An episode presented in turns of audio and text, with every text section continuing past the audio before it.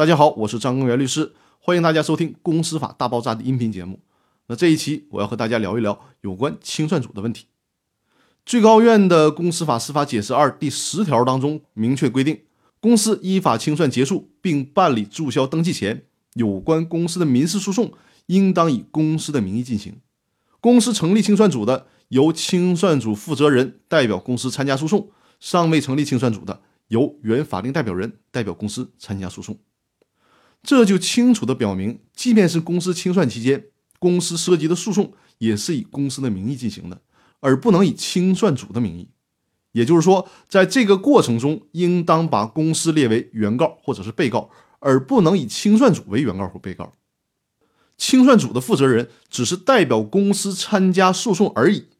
这类似于公司在正常的经营时期，法定代表人代表公司参加诉讼的概念是一样的。当公司因为如下的事项需要清算的时候，比如公司章程规定的营业期限届满，或者是公司章程规定的其他解散事由出现，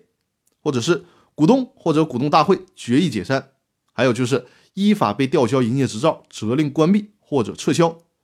再有就是公司陷入僵局而解散。那么，当这些情况发生的时候，应当在解散事由出现之日起十五日内成立清算组，开始清算。有限责任公司的清算组由股东组成，股份有限公司的清算组由董事或者是股东大会确定的人员组成。其中十五日的时间起算应该是解散事由出现之日起，从这个时点开始起算。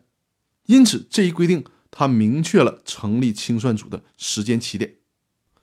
有关公司清算的问题是非常重要的问题。也是公司走向消亡所必须经历的阶段，而且只有清算程序合法，才能保证公司债权人以及公司的投资人自身的安全。所以说呢，有关清算的问题，我们之后还会用若干期的音频来专门讲清算的问题，把这个问题和大家讲的非常透彻。